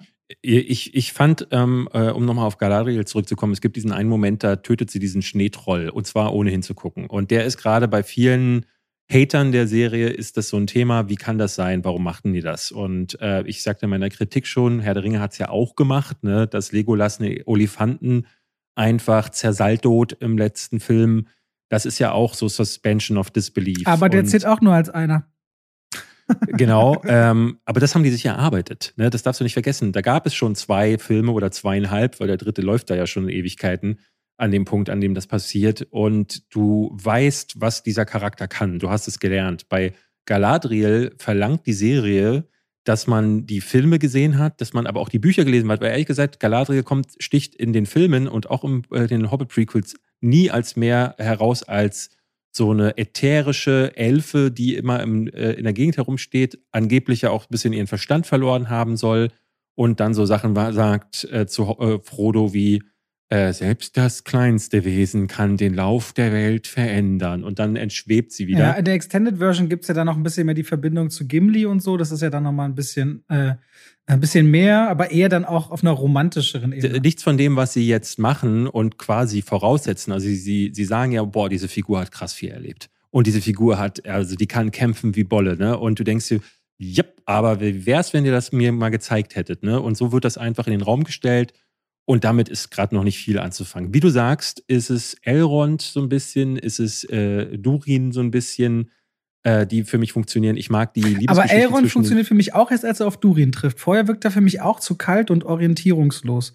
Insgesamt ja, ja. das Elbenvölkchen wirkt für mich ähm, überhaupt nicht so naturverbunden, wie sie letztendlich ja genau. leben. Das auch die Haarfüße, mir. die Haarfüße, die bei einer kleine äh, Hauptdarstellerin bei den Haarfüßen, auch das funktioniert für mich überhaupt nicht. Aber es gibt dann so Momente am Ende der ersten Folge äh, ne, mit, ähm, wie heißt es, Valeria? Nee, das ist, ich verwechsel ich mit House of äh, the Dragon. Wie heißt dieser Kontinent, wo die Elben dann hinsegeln wollen? Ah, vergesse ich immer, aber ja. Ja, genau. Äh, auf jeden Fall, äh, das ist ein starker Moment am, erste, am Ende der ersten Folge. Es gibt diese Wasserszene in der zweiten Folge, die auch toll inszeniert ist. Also es gibt so Momente, wo du merkst so, das macht so für mich mein Fantasy-Herz, das gerne solche Sachen sehen will und so fremde Welten. Das wird auf jeden Fall abgeholt, auch wenn ich wie du das Gefühl habe, dass es halt einfach ein bisschen too much CGI ist. Das hat Peter Jackson deutlich besser hinbekommen. Ähm, aber es, ist, es sind aktuell eben noch nicht die Figuren und die Geschichten. Und auch das sagte ich in meiner Kritik. Aber und jetzt kommen wir zu dem großen Aber. Was ich unter meiner Kritik für Leute gelesen habe, die immer wieder geschrieben haben, das ist die schlechteste Serie, bla, also so ein Mist. Und ich dachte so, ey, es sind erst zwei Folgen da. Also ich habe für mich, ich habe mir ganz fest vorgenommen, ich werde das nie wieder machen, dass ich nach einer ersten oder zweiten Folge eine Meinung ins Internet äh, äh, gebe. Ich muss sagen, ich habe mich so ein bisschen unter Druck gesetzt gefühlt, weil es jetzt zu House of the Dragon schon was gab und ich das zu, zu spät gesehen habe. Ähm, und ich habe mich ein bisschen unter Druck gesetzt gefühlt äh, gehabt, weil Herr der Ringe jetzt halt ein großes Thema ist und ich dachte, ach, dann mache ich jetzt mal eine Just Watch Folge, wo ich äh, bei allem sage, ich habe jetzt erst zwei Folgen gesehen. Aber was ich merke, ist, ähm, das ist einfach kein Punkt, an dem man über so eine Serie sprechen kann. Weil bei der Herr der Ringe muss ich sagen, das ist bisher alles ziemlich lala, aber das Potenzial, das mehr kommt, das ist auf jeden Fall erkennbar. Vor allem, wenn auch, ich finde, ich mag ja Juan Antonio Bayona für sieben Minuten nach Mitternacht, aber was ja. er dann mit Jurassic World 2 gemacht hat. Und ich glaube, wenn die Regie wechselt, hoffe ich, dass sich dann auch nochmal der Ton ändert, beziehungsweise man das merkt. Ehrlicherweise. Egal, was sie machen. Also sie können jetzt, glaube ich, nur, ähm, ne, also ich, selbst wenn sie, wenn sich das jetzt nicht mehr entwickelt, dann wäre diese Serie ein ganz schöner Flop. Das kann man klar sagen. Wenn nach äh, acht oder zehn Folgen, ich weiß nicht, ich glaube, es sind zehn Folgen. Acht glaube ich. Acht, ja? Ich glaube acht. Wenn nach acht Folgen das Ganze immer noch auf diesem Level ist wie jetzt gerade, dann ist es zu wenig. Dann, weil die großen Geschichten, das möchte ein Herr der Ringe-Fan auch haben einfach. Der will nicht nur, dass der Elfen durch die Gegend Wobei stehen. mich ja schon die Fragen stellen. Ich meine, diese, dieses menschlich, dieses Wesen, was vom Himmel regnet. Was ist das? Wo führt das hin? Ne? Genau, es gibt äh, einige Brotkrumen, die äh, ausgelegt werden. Und dementsprechend bin ich auch guter Dinge und äh, finde, und jetzt kommen wir ja mal zu diesem Thema, äh, was du ansprichst, wie damit umgegangen wird äh, mit dieser Serie dass da vor allem eben auch Diversität, dass es, es gibt schwarze Zwerge, es gibt schwarze Elben, wie man damit umgeht und das bei den Leuten richtig, richtig sauer, also bei den Leuten, es gibt keinen kleinen Teil, bei denen es richtig sauer aufstößt und die da ja. richtig Lärm machen im Internet und wo es auch ganz klar rassistische, nicht nur Tendenzen, sondern rassistische Hintergründe gibt, äh, das als Problem zu empfinden. Wir haben, du hattest mich gebeten, mal ein paar Kommentare rauszusuchen, damit man mal ein Gefühl ja. dafür hat. Soll ich mal ein paar Dinge mal vorlesen, die Gina zusammen zusammengetragen hat, unter meinem Eindruck der ersten beiden Folgen. Also ich möchte, gerne, ich möchte auch wieder sagen, 95 Prozent der Leute liken dieses Video und der Großteil stimmt auch zu. Aber man hat auch Dinge wie ich, das dauert jetzt kurz. Okay, paar Kommentare. 37 Prozent auf Rotten Tomatoes bei angeblich 25 Millionen Zuschauern hat man überall die Kommentarfunktion deaktiviert, während Insider bereits geleakt haben, dass dieser Müll ein Erfolg werden muss. Ansonsten stellt Amazon ihr Streaming-Angebot ein. Das ist nichts Episches, nur unlogischer Murks gepaart mit wokem Unsinn und der Diskriminierung der echten Tolkien-Fans. Disgusting. Oder unnötige Rassendiversität, die keinen Sinn macht. Eine feministische, starke Frau, die wahrscheinlich jeden Mann ohne Probleme den Arsch treten wird und alles besser weiß. Ein männlicher, schwarzer Elf-Hauptcharakter mit einem Übergangshaarschnitt, den man nur mit einem elektrischen Rasierer mit Aufsätzen hinkriegen kann und extrem langweilig, typischer Netflix Prime Disney Scheiß. Oder ein bisschen enttäuschend, wurde ich zitiert, sie haben J.R. Tolkiens Bücher komplett ignoriert und stattdessen ihre woke Propaganda übergestülpt. Tolkien war sehr deutlich in seinen Büchern beim Aussehen der verschiedenen Völker. Amazon und die woken Macher dieser Desaster-Serie haben Tolkien komplett missachtet, nur um ihre kranke Weltsicht zu verspritzen. Rassismus ohne Ende, Blackwashing weißer Charaktere, nur um die Diversität wählen ist kulturelle Aneignung, wie sie im Buche stehen. Nazis, Ausrufezeichen. Go woke, go broke. Oder ich finde, man merkt deutlich, dass ein Fokus auf die politische Korrektheit liegt und dass Vogue-Stil einen starken Einfluss hat. Scheinbar wurde mehr darauf geachtet und Wert gelegt als auf fesselnde Dialoge. Die klassischen harten Kriegercharaktere, die man aus den anderen Filmen kennt, vermisst man bisher komplett. Phasenweise langwe langweile ich mich sehr bei der Serie. Mein Hype ist leider vorbei. Und jetzt äh, könnte ich weitermachen mit denen, die äh, wirklich fieser werden. So, also ehrlich, so langsam nervt das nur noch mit diesen Serien und den Damen. Ob Star Wars, Obi-Wan, Prey, He-Man und jetzt das. Auf Teufel komm raus, Frauen in den Vordergrund zu stellen und so weiter. Predator und Rambo stirb langsam, Herr der Ringe, Filme, John Wick, Star Wars Original, da waren noch Männer die Helden und man hat denen das abgekauft. Ist mir egal, was jetzt wieder für eine auswendig gelerntes Gerede kommt. Diese Serien sind Schrott, weil die Hauptfigur einfach eine Frau ist und das alles immer lächerlich rüberkommt. Die 80er, da gab's noch Actionhelden, Conan, Rocky, Van Damme, Bruce Willis und jetzt Frauen, die bla bla bla. Wer sind heute die Superhelden? So ein Milchgesicht wie Spider-Man und so eine Ray? Komm, mach zu, Müll. Und ich könnte, äh, ich, ja, kann, ja. ich könnte eine Stunde lang vorlesen. Das und es wird, es wird so. immer, es wird immer ähm, herablassender. Also es ging auf Twitter rund, es ging ähm, bei, bei mir in den Kommentaren rund. Es, äh, es ist oft so gewesen, dass äh, Kritik äh, endete mit also hier ist ein Satz eines langen Kommentars, der am Ende steht, anstatt einfach nur den anti-woken Mob zu erwähnen, wie wäre es, wenn du tatsächlich mal auf deren Argumente und Kritik eingehen würdest? Und das Ding ist, ich habe das dann ein paar Mal probiert, dass ich sagte, was sind denn aber eure äh, Argumente und Kritik? Denn es geht mir natürlich selber, also wenn es euch um was anderes ginge, dann könntet ihr auch meine Kritik einfach als das akzeptieren, was sie ist, nämlich dass ich sage, ja, die Charaktere sind halt nicht gut, aber alle andere Elemente sind so, dass ich sage, ich freue mich auf mehr weil ich äh, äh mein, mein, mein Interesse bleibt. Und das ist halt, dann kommen sie wieder mehr mit Mary Sue-Charakteren, dann kommen sie mir dann doch wieder damit, dass die äh, Elben, die könnten ja nicht schwarz sein, weil bei Tolkien hätte es das nicht gegeben. Und das ist irre. Also du konntest, könntest mit jedem Einzelnen davon einen kleinen Diskurs starten, der wahrscheinlich absolut ins Leere läuft. Ähm, vielleicht mal ein paar Punkte. Äh, mir wurde jetzt mehrfach gesagt, so dass äh, ne, die haben ja gar nicht die Rechte gehabt an Sil Silmarillion. Ich glaube, die hatten nur die Rechte an der Herr der Ringe Lizenz und damit an den ich glaube, es gibt so Appendixes am Ende vom, von den Herr der Ringe Büchern, wo dann einzelne Details der Handlung erweitert werden, beziehungsweise der Lore erweitert werden. Und daraus haben sie sich wohl Elemente genommen und dann aber ihre, erzählen jetzt ihre eigene Geschichte. Das heißt, zu sagen, das würde jetzt nicht auf den Büchern basieren, weil das ist tatsächlich die Kritik einiger Leute, ist äh, im Grunde das, was die, äh, die Leute von oder die, die Macher der Serien von Anfang an auch in den Raum gestellt haben. Das kann hier gar nicht auf den Büchern basieren oder auf dem Silmarillion, weil die da nicht ihre Rechte dran haben. Genau, die dürfen, sie dürfen, sie dürfen am dritten Zeitalter und so gar nicht arbeiten und deswegen findet ja auch alles im zweiten Zeitalter statt.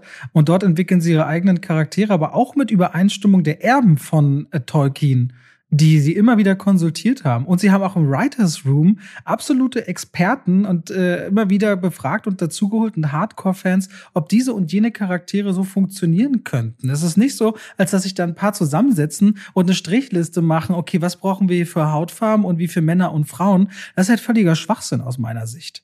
Ja, entschuldige, wollte ich kurz einwerfen ich verstehe halt wirklich nicht, ähm, dass immer wieder, äh, äh, also ein Punkt, der immer wieder aufkommt, ist, dass hier eine Agenda gepusht wird. Dass Amazon eine Agenda hätte. Mir wurde, wurden dann auch mehrere Links äh, ge gepostet zu, ähm, es gibt ja ein Inclusion Playbook von Amazon.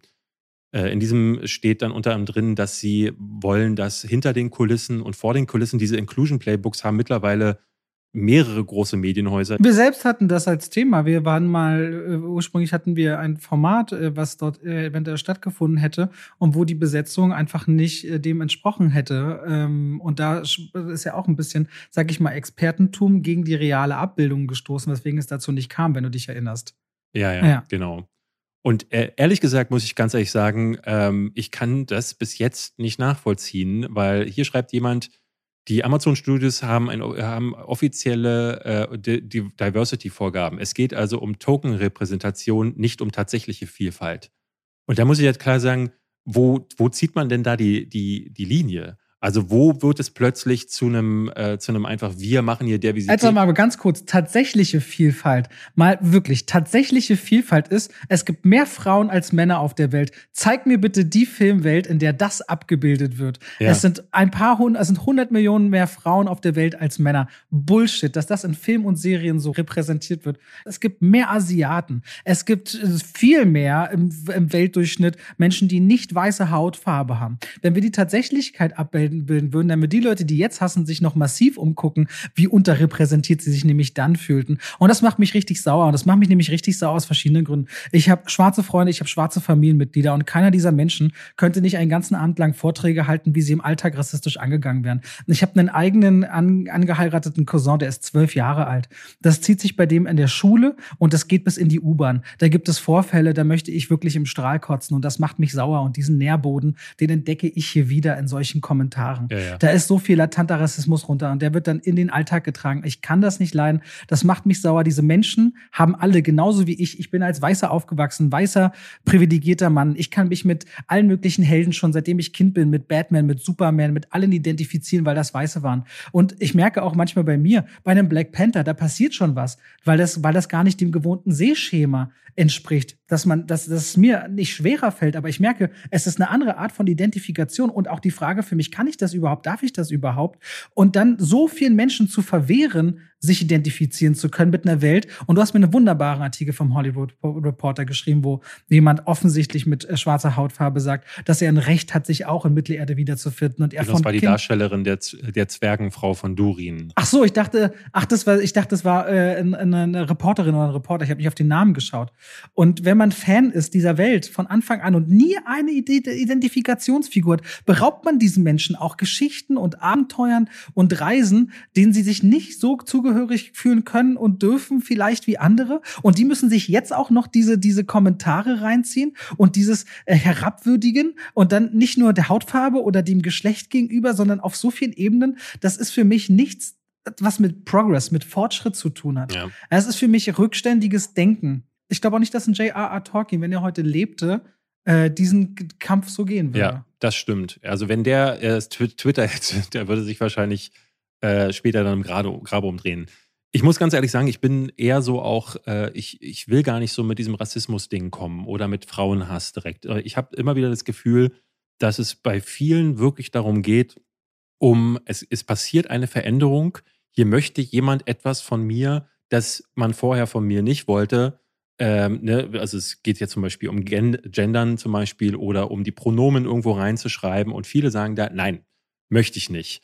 Und bei Serien und Filmen ähm, verstehe ich diesen Ansatz aber gar nicht. So, ne? Ich würde jetzt nicht unbedingt sagen, dass jemand ein Rassist ist, der sagt so, oh, das ist aber komisch, dass die Figur jetzt schwarz ist. Äh, das, äh, ne, das ist ein bisschen zu kurz gefasst.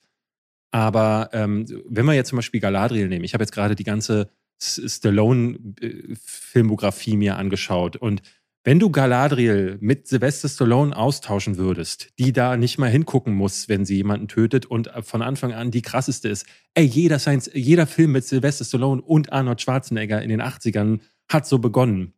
Sylvester Stallone kommt rein, dann sagt irgendjemand, ey, da ist er, das ist der krasseste Typ, den wir haben. Und du akzeptierst als, als Zuschauer, als Mann, das ist nun mal so, weil Sylvester Stallone hat die, die nötige Physis und man kennt das auch von vorherigen Rollen und Jetzt werden solche Rollenbilder aber gekippt. Und leider ist Hollywood, das muss ich auch schon äh, immer wieder sagen, ist Hollywood, was die Schreiber angeht, häufig nicht in der Lage, bessere Geschichten den Frauen auf den Leib zu schreiben, so dass sie zum Teil, äh, und das ist jetzt bei Galadriel der Fall, genauso plump wirkt wie diese Charaktere, wie ein Jean-Claude Van früher. Und daran hängen sich jetzt Leute auf, nur weil das Geschlecht geswappt würde. Was mir auf jeden Fall nicht irgendwie in den Sinn kam, dass ich dachte, Moment mal, das ist aber komisch. Warum ist denn jetzt dieser eine Haarfuß ein australischer Aborigine? Und äh, sondern ich, ähm, ich habe irgendwie gedacht, äh, interessant, wie diese Leute spielen. Also mir fällt das tatsächlich noch weniger auf bei solchen Sachen. Ja, ich finde es aber auch so bemerkenswert, dass die Leute nicht zurückführen können, dass das eben ein schlechtes geschriebenes Drehbuch ist oder dass die Figur hier schlecht erzählt wird, sondern dass man es sofort auf die Tatsache, dass es eine Frau ist oder was für eine Hautfarbe es ist, zurückgeführt wird. Und das finde ich so kurz gedacht und so ähm, also ich würde doch selbst dann zumindest die Ambition haben, ey, wo hat denn diese Schauspielerin mitgespielt, wenn du eben einen anderen fantastischen Horrorfilm gerade genannt hast und man weiß, diese Person kann spielen, dann sieht ja. man doch, es wird doch unmöglich, es wird doch nicht daran liegen. Nee, und ich finde, die Diskussion, die könnte ja da enden. So war das früher. Wenn ein Schauspieler äh, schlecht gespielt hat oder eine Figur nicht gut geschrieben war, dann hat man gesagt, diese Figur ist nicht gut geschrieben. Ich verstehe nicht, warum bei She-Hulk oder auch bei äh, der Ringe der Macht-Serie warum die Diskussion dann weitergeht. Und wenn es wirklich nicht darum ginge, um das Thema Inklusion, um Diversität, um Frauen, um Ausländer, äh, äh, Ausländer sag ich schon, um äh, andere Hautfarben, dann, äh, dann würde die Kritik ja enden bei, diese Charaktere sind nicht gut geschrieben. Aber die Kritik geht äh, immer so, äh, die Charaktere, Galadriel ist voll scheiße und alles nur, weil sie eine Frau sein musste. Da sehen Sie mal, dass mit, sie, mit ihrer woken Agenda alles kaputt machen. Und nein, sie machen, wenn sie was kaputt machen, dann, weil sie beschissene Drehbuchautoren an, äh, engagiert haben, die diese Charaktere, die halt mal zufällig ein anderes äh, Gender haben, dass sie die, weil sie die Kacke geschrieben haben. Und es nervt, dass Leute so krass dumm sind, dass sie das nicht merken können. Es fällt aber auch auf in den Kommentaren, man sieht ja immer die Usernamen. Also ich kann dir von neun von zehn, weil sie einfach sowas wie Sascha oder Horst heißen, sagen, das sind Männer. Okay, jetzt beleidigst du alle unsere Saschas und Horsts. Nein, coole. ich meine, dann gibt es manchmal so User, dann gibt es so Usernamen, wo du nicht weißt, aber das ist auch was, das ist, glaube ich, eine sehr stark männlich geprägte ja.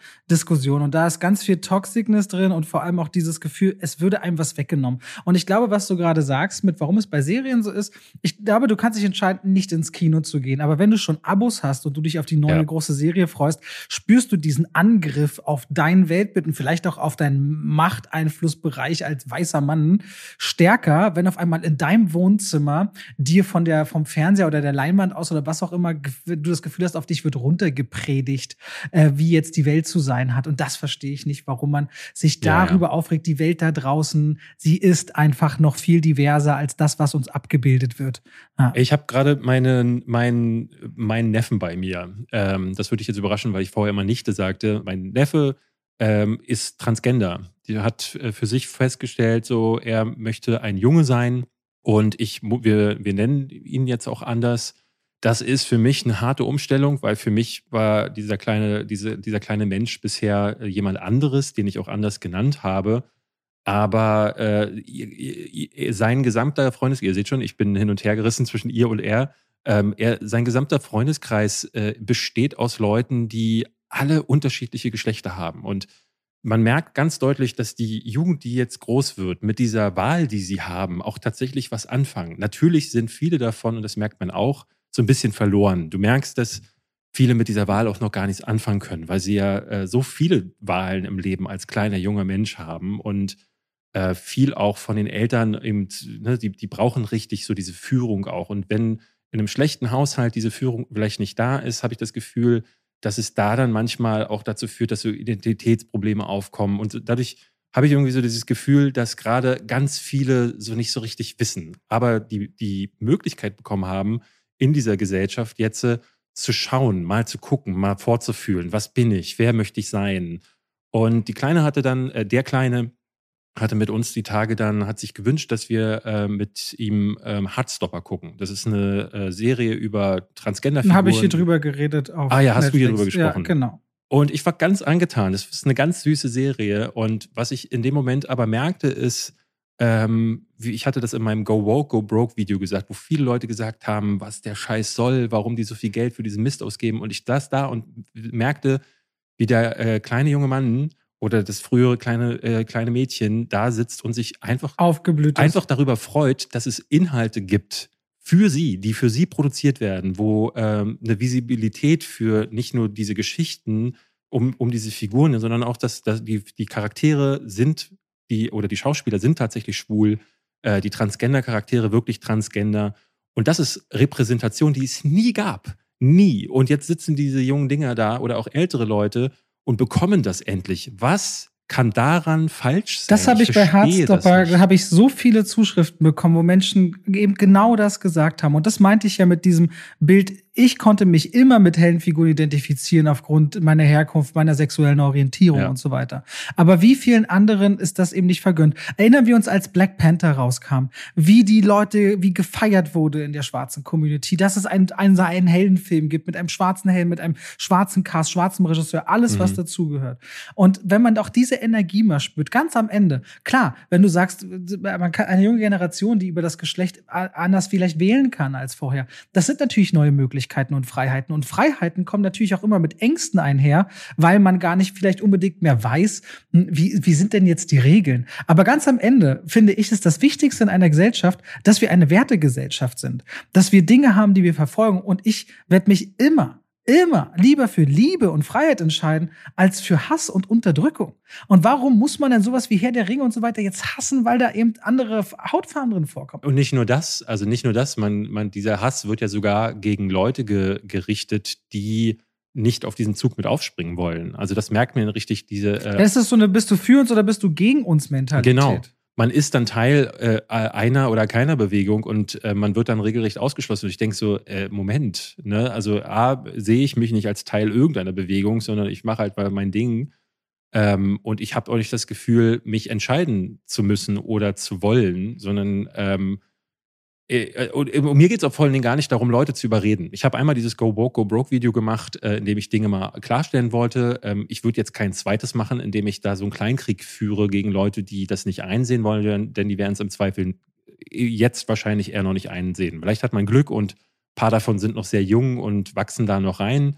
Und wenn nicht, who cares? Man kann nur hoffen, dass solche Leute ähm, irgendwann aussterben werden und wir in einer Gesellschaft ankommen, wo das besser und besser wird. Aber dann sehe ich, was in äh, den USA gerade los ist. Ich weiß nicht, ob du äh, das neue Video von Robin Blase gesehen hast. Nein. Wo er über, äh, darüber spricht, dass die Demokratie dem Ende zugeht ähm, und dass da drüben der Senat zum Teil äh, verbieten möchte, dass äh, schwule Menschen Sex haben dürfen. Das soll da unter Strafe gestellt werden. Und da muss ich sagen, das ist ja wirklich einfach nur noch krank und pervers, was, wo die Welt sich hinentwickelt dass äh, Leute da regelrecht verfolgt werden können, weil sie machen möchten, was sie wollen und dabei auf keinster Weise irgendjemand anderem schaden. Ähm, das ist die Welt, in der wir leben. Und ich muss sagen, ähm, deswegen hatte ich die Tage und wir auch heute beschlossen, dass wir das Thema aufgreifen.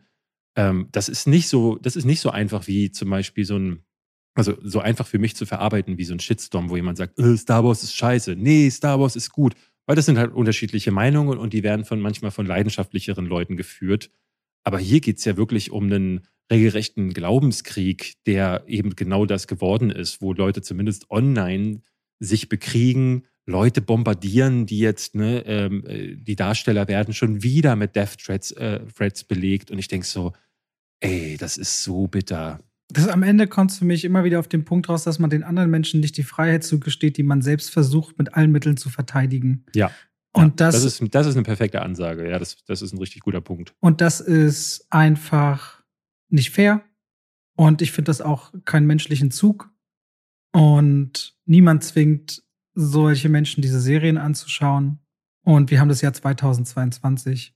Ja. Und wie ist auch wichtig, ich stehe nicht an diesem Punkt, weil es irgendwie richtig wäre oder gut wäre, sondern ich kenne genug Menschen, ob es Transgender, ob es Schwarze, ob es Asiaten, was auch immer sind. Und es sind Freunde. Und ich will keinen meiner Freunde im besten Fall diskriminiert wissen oder am Rand der Gesellschaft. Ich mache das einfach richtig traurig, mich macht das wütend.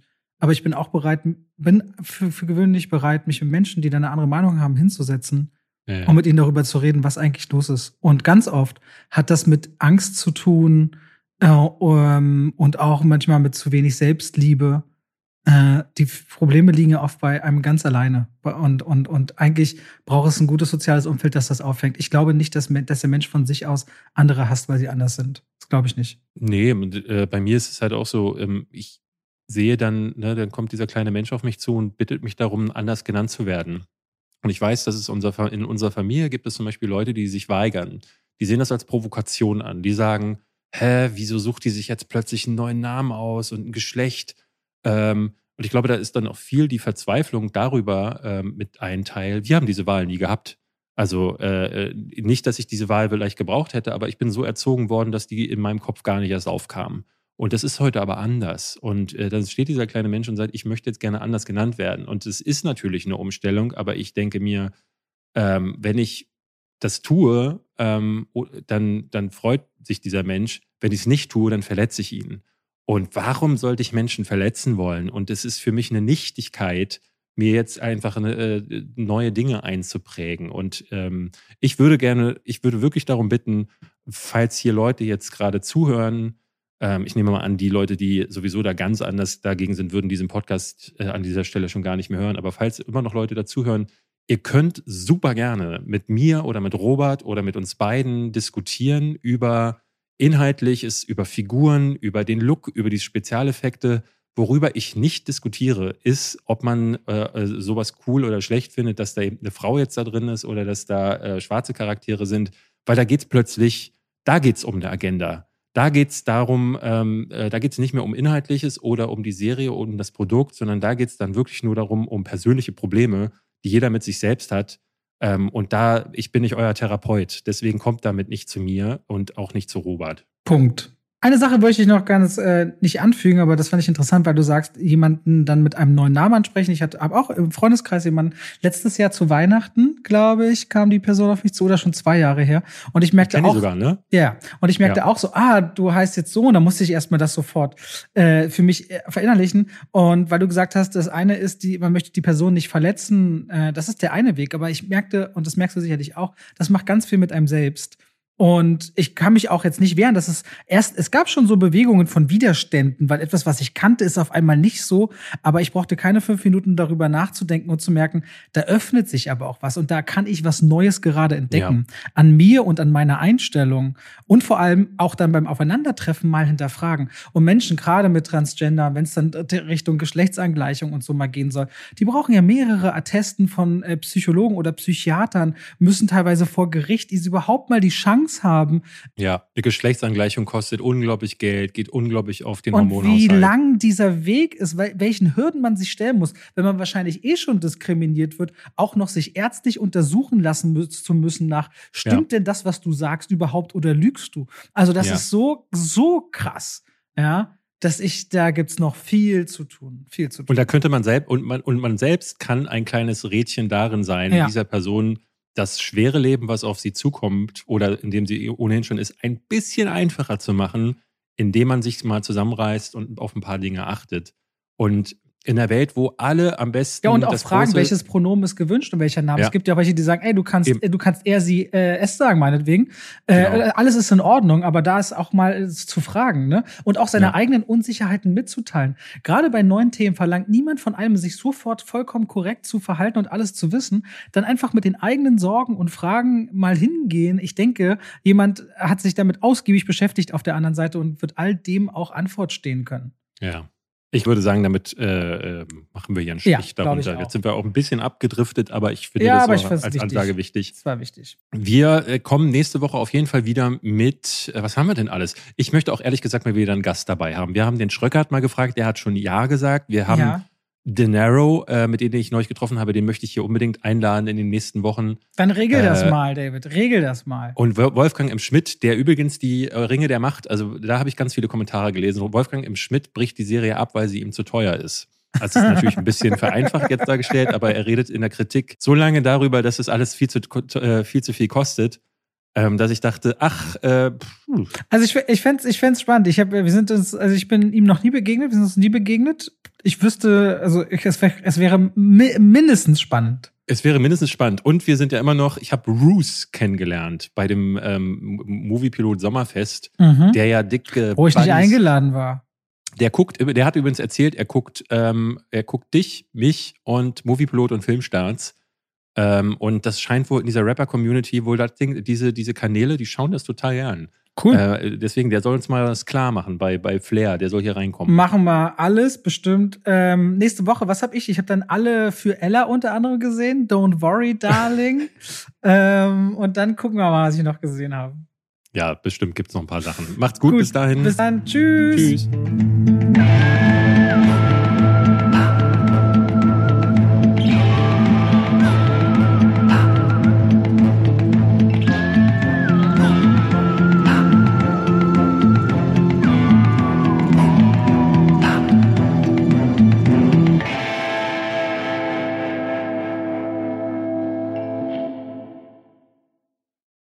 Und damit schalten wir rein in die Werbung. Ach, weißt du, was ich letztens dachte? Ich lief durchs Haus, David, und hab gesungen. Weißt du, was ich gesungen habe?